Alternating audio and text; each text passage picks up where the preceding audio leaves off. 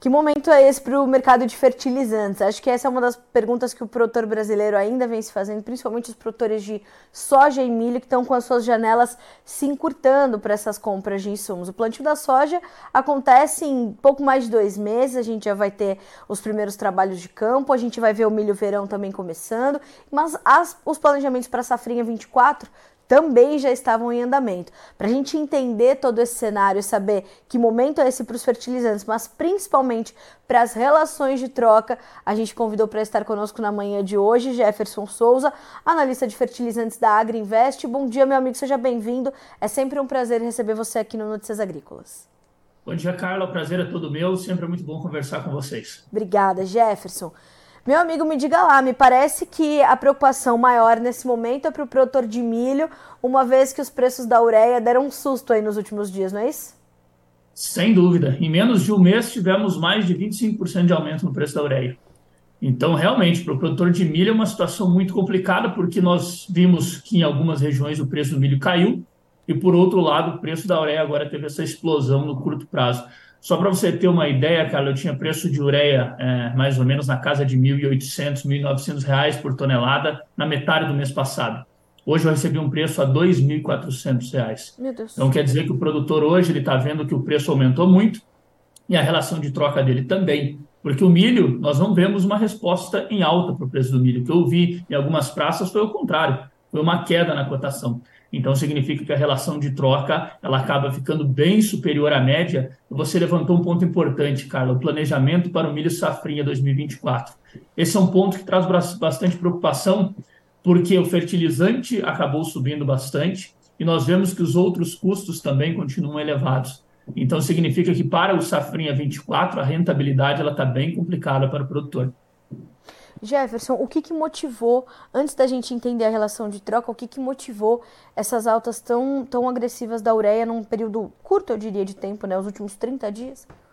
Nós tivemos, primeiramente, no mês passado, um tender indiano que começou com viés de baixa e terminou com viés de alta, porque a Índia não conseguiu comprar o que ela estava buscando, então esse foi o primeiro fundamento. O segundo fundamento é que os preços do gás natural na Europa deram grandes sinais de aumento no mês passado, que também trouxe uma incerteza para o mercado. E um terceiro ponto, uma demanda também importante, cara. Não só aqui nós vimos movimentações, mas lá fora também. Os europeus comprando um pouco mais nessa época que eles não estão acostumados a comprar. Nós tivemos algumas plantas também em locais estratégicos de produção de ureia sendo interrompidas. E hoje nós tivemos uma notícia muito importante que o Egito também anuncia cortes na produção. O Egito é importantíssimo para fornecer ureia para os europeus. Então, eu diria que no curto prazo, essa pressão de alta na ureia ela vai se intensificar.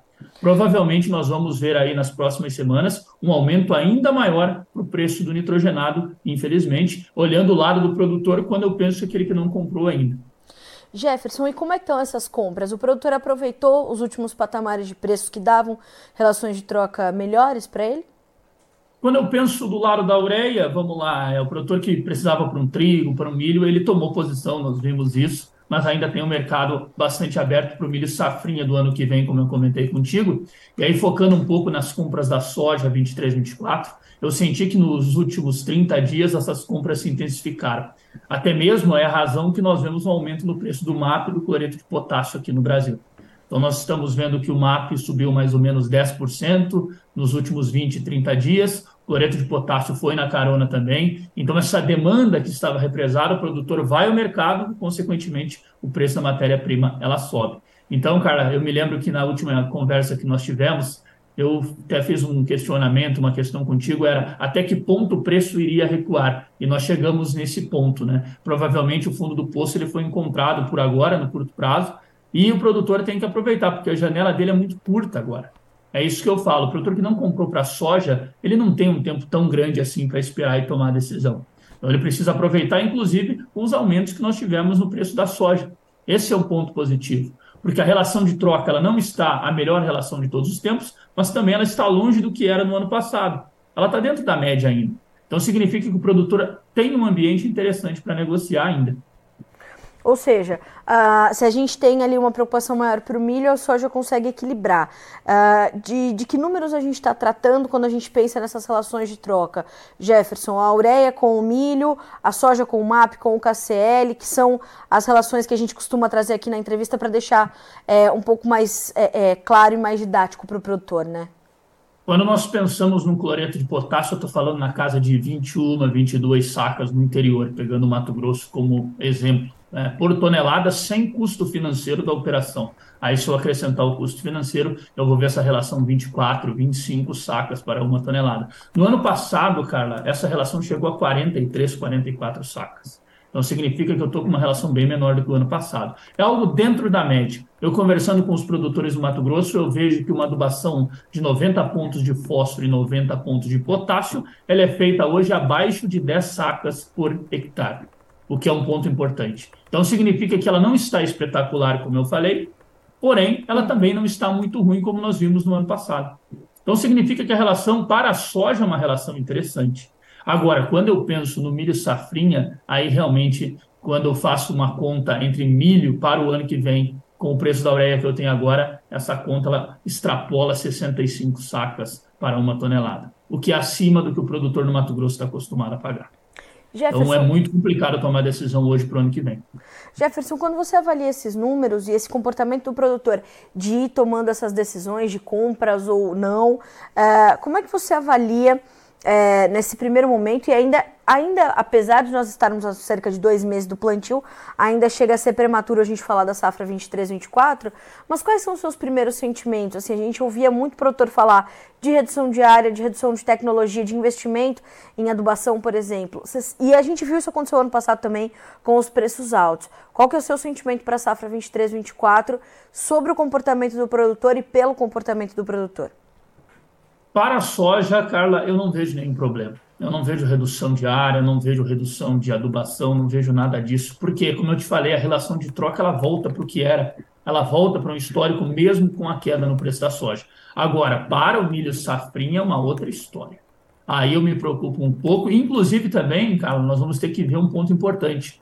Se o milho verão, como ele vai se comportar em relação a essa queda no preço, milho verão e soja porque algumas regiões eu escuto de produtores que eles irão fazer essa mudança.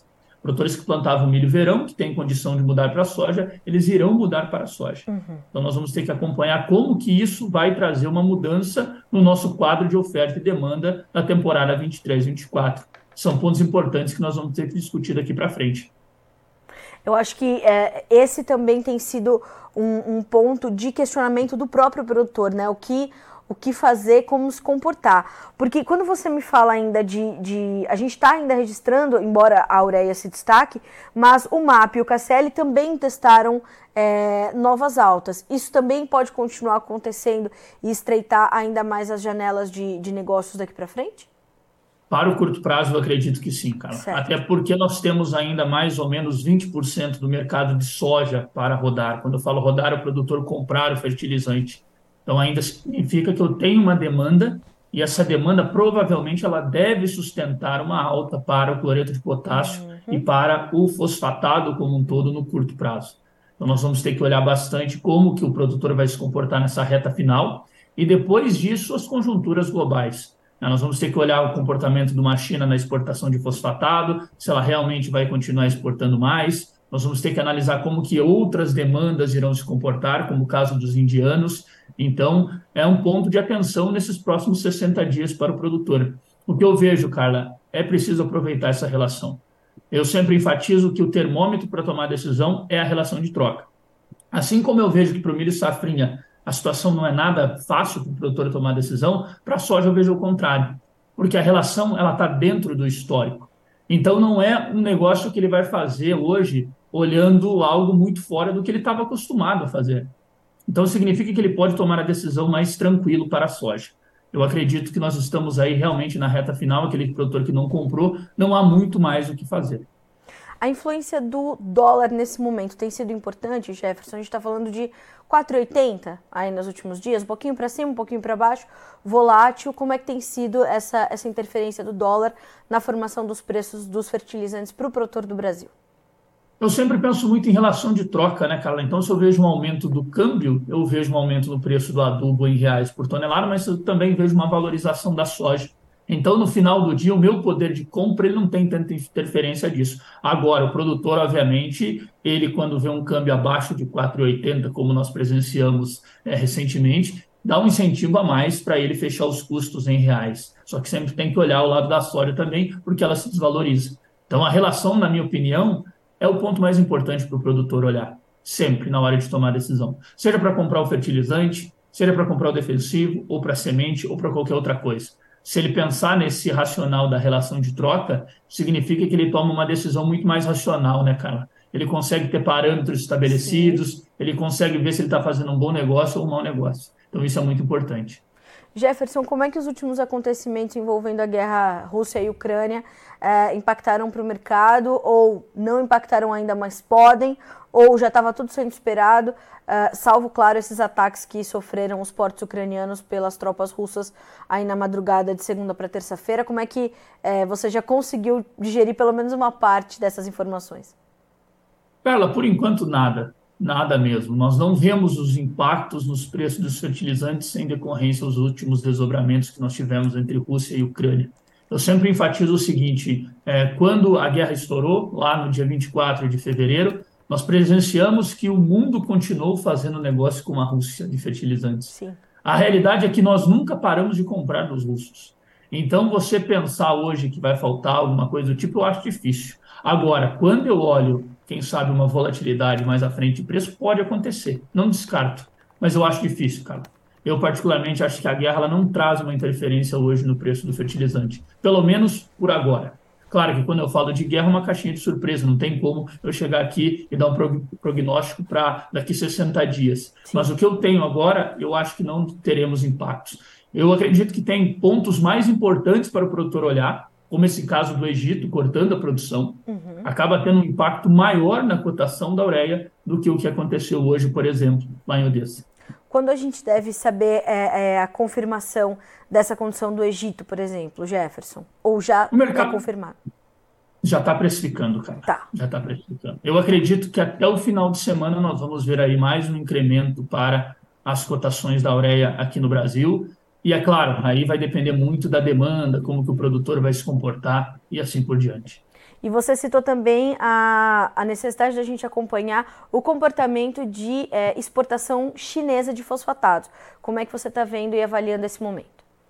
Eu acho que nós vamos ter um segundo semestre mais otimista quando eu penso nas exportações chinesas. Eu vejo já a China negociando até, inclusive, nas últimas semanas, mais MAP aqui com o Brasil. Então, significa que nós temos um cenário desse quadro mais favorável. Agora, também precisa acompanhar uma demanda da Índia, como que vai se comportar agora nessa reta final das aquisições e, obviamente, os desdobramentos daqui para frente que eu terei aqui no Brasil, pensando nessa demanda é, do milho safrinha e assim por diante. O que eu vejo, Carla, é que daqui para frente o mercado do milho safrinha para fertilizantes ele vai dar uma travada bem forte. Porque, como eu te falei, a relação de troca não é atrativa para o produtor hoje. E não é só a relação de troca do fertilizante. Eu tenho outros fatores que também acabam dificultando a tomada de decisão, como uma semente que hoje também está com uma relação de troca totalmente fora do que o produtor tinha nos últimos dois, três anos. Eu tenho ainda um defensivo que ele está recuando, porém a relação de troca ela não está tão atrativa assim, ela está dentro da média. Então, para o milho safrinha, a dificuldade em tomar decisão ela é bem complicada para o ano que vem. E hoje essas decisões são mais delicadas para o milho safrinha do que efetivamente para o milho verão, né, Jefferson? Exatamente. E para o milho verão tem agora um agravante, né? Quem não comprou ainda vendo essa cotação da ureia subindo, ele vai ter uma relação de troca mais elevada. E por isso que eu digo para você, Carla, eu vejo que nós vamos ter algumas mudanças na nossa, na nossa área de milho verão e de soja. Eu vejo, pelo que eu converso com os produtores, escuto muito, os produtores migrando do milho verão, aqueles que plantam, para a soja até por uma questão de risco-retorno e assim por diante. É difícil dizer que tamanho nós veremos essa conversão, mas em algumas regiões é bem provável que aconteça. Jefferson, para a gente finalizar, te preocupa a logística brasileira para a chegada de todo esse fertilizante? Olha, é, a gente sempre fala, na boca da safra pode ter alguma preocupação, nós sentimos já que o super simples está tendo dificuldade de encontrar no mercado, Mas eu não vejo um cenário caótico, algo do tipo, em logística. Por enquanto, não. Eu acredito que os produtores, nas últimas três, quatro semanas, avançaram com suas compras para soja. Nós estamos nos aproximando da média dos últimos cinco anos, quando eu penso na compra de fertilizantes. Então, para a soja, eu acho que nós não vamos ter impactos na questão logística. Bom, vamos acompanhar. Jefferson, obrigada, meu amigo, pelas últimas informações, principalmente pelas orientações para o produtor que está aqui nos acompanhando com bastante atenção. A gente está com quase mil pessoas nos assistindo nesse momento ao vivo, porque certamente estão ali é, é, não só comprando seus fertilizantes, mas travando é, o restante dos seus custos, vendendo parte da sua produção, fazendo ali as suas relações de barter, as suas relações de troca, para de fato não perder os momentos mais oportunos, que é o que vai é, definir ali a competitividade do produtor nessa próxima safra, né? Sem dúvida, cara. Eu vejo que as oportunidades elas precisam ser aproveitadas. E um ponto muito importante, eu sempre começo uma conversa com o produtor perguntando qual é o custo de produção dele. A primeira conversa minha é essa: quanto você gasta para produzir? Porque eu sabendo quanto ele gasta para produzir, eu sei se a produção ela dá lucro ou não. E nós sempre buscamos o lucro, é claro. Então, acho que essa é a premissa mais importante, você saber quanto você gasta para produzir. Os produtores se preocupam muito com tendência, ah, quanto que vai estar o preço da soja, isso aqui, claro que é importante. Agora, eu vejo em alguns momentos que ele não olha tanto ali os custos de produção que precisam ser muito bem mapeados. Eu acho que essa é a estratégia, cara. Sempre prezar pela relação de troca e buscar a lucratividade. Maravilha. Jefferson, obrigada mais uma vez, meu amigo. Te desejo uma excelente semana. Boa viagem para você, que eu sei que você está aí já de malas prontas para correr o Brasil entregando essas informações para mais produtores ainda. Obrigada mais uma vez, portas sempre abertas para você. Volte sempre. Muito obrigado, Carla. Sempre agradeço e contem sempre comigo. Um abraço a todos. Bom Obrigada. dia. Um abraço para ti também, meu amigo. Até a próxima. Até a próxima. Jefferson Souza, analista de fertilizantes da Agriinvest Commodity, trazendo uma situação e um alerta importante. Os preços da ureia subiram então 25% nos últimos 30 dias, uh, ali numa conjuntura fundamental para este produto especificamente, então alta do gás natural, uh, o último tender indiano, a possibilidade, o corte na produção egípcia, que já está sendo inclusive uh, precificado pelo mercado, a gente deve ter essa confirmação aí da, da redução na produção nas próximas horas, nos próximos dias, e tudo isso vai é, é, sendo combustível para essa continuidade do movimento de altas. Inclusive, o Jefferson acredita que possa haver uma, uma sequência desse movimento de avanço nos preços do fertilizante nitrogenado. O MAP e o KCL também sobem de forma um pouco mais contida, mas sobem, e isso tudo faz com que as relações de troca, tanto para a soja quanto para o milho, acabem se deteriorando um pouco. Para o milho, muito mais, uh, porque nós temos ali uma pouca resposta nos preços do milho com altas a serem registradas. Então isso faz com que essa relação de troca é, ela dispare, né, para cima. Você precisa mais milho para comprar a mesma tonelada de fertilizantes. Isso tira um pouco de oportunidade do produtor. Então é monitorar, é, entender as janelas e saber que as suas janelas estão cada vez mais estreitas, principalmente quando a gente fala em soja. Tá? Então a gente está dois meses do plantio, precisa aí refazer as suas estratégias, saber o que te falta comprar e ir aproveitando esses momentos do mercado, aproveitando uh, as oportunidades que o mercado vai te dando, essas janelas que se abrem, para garantir uma otimização dos seus custos na safra 23-24. Para a safrinha de milho 24, é uma situação mais delicada, a gente vem detalhando e noticiando isso aqui no Notícias Agrícolas com essa condição de termos ali já algumas regiões do Brasil que sofrem com custos de produção acima dos preços que estão sendo praticados para a safra nova. Já sabemos que isso está acontecendo e parte disso se dá também com essa alta entre os preços dos fertilizantes. A gente fica por aqui com esse boletim, mas não antes uh, encerrar sem te lembrar que estamos com a, nossa, a nossa votação aberta para o prêmio Melhor História de um Agricultor. Até o dia 27 de julho você pode votar, até as 23h59 está valendo. E no dia 28 de julho, dia do agricultor, a gente vai conhecer as três campeãs entre as cinco finalistas que estão ali concorrendo. São cinco mulheres esse ano concorrendo né, aos três primeiros lugares. Então, até dia 27, vote, escolha a sua campeã, escolha a sua vencedora. É muito fácil, você pode inclusive usar um QR Code que aparece na tua tela para ir direto para nossa página de votação, enfim, é excelente. E claro que numa iniciativa tão importante como essa, a gente tem parceiros também muito importantes, como a Singenta e a plataforma Acessa Agro. A plataforma Acessa Agro é a plataforma de benefícios da Singenta, onde você faz a compra dos seus produtos Singenta, acumula pontos e troca esses pontos por produtos e serviços e são mais de 3 mil itens disponíveis para que você possa então é, escolher entre produtos e serviços para otimizar o seu dia a dia. E para conhecer um pouco mais, você pode acessar o endereço acessaagro.com.br para conhecer mais. Combinado assim? Se você é agro, acessa. A gente agora sim fica por aqui com esse boletim, mas a nossa programação continua para que você continue recebendo boas informações e seja sempre o produtor rural mais bem informado do Brasil. Até mais!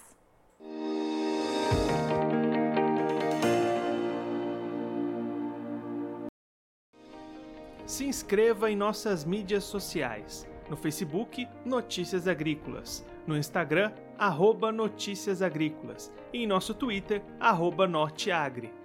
E para não perder nenhum vídeo, não se esqueça de nos acompanhar no YouTube e na Twitch Notícias Agrícolas Oficial.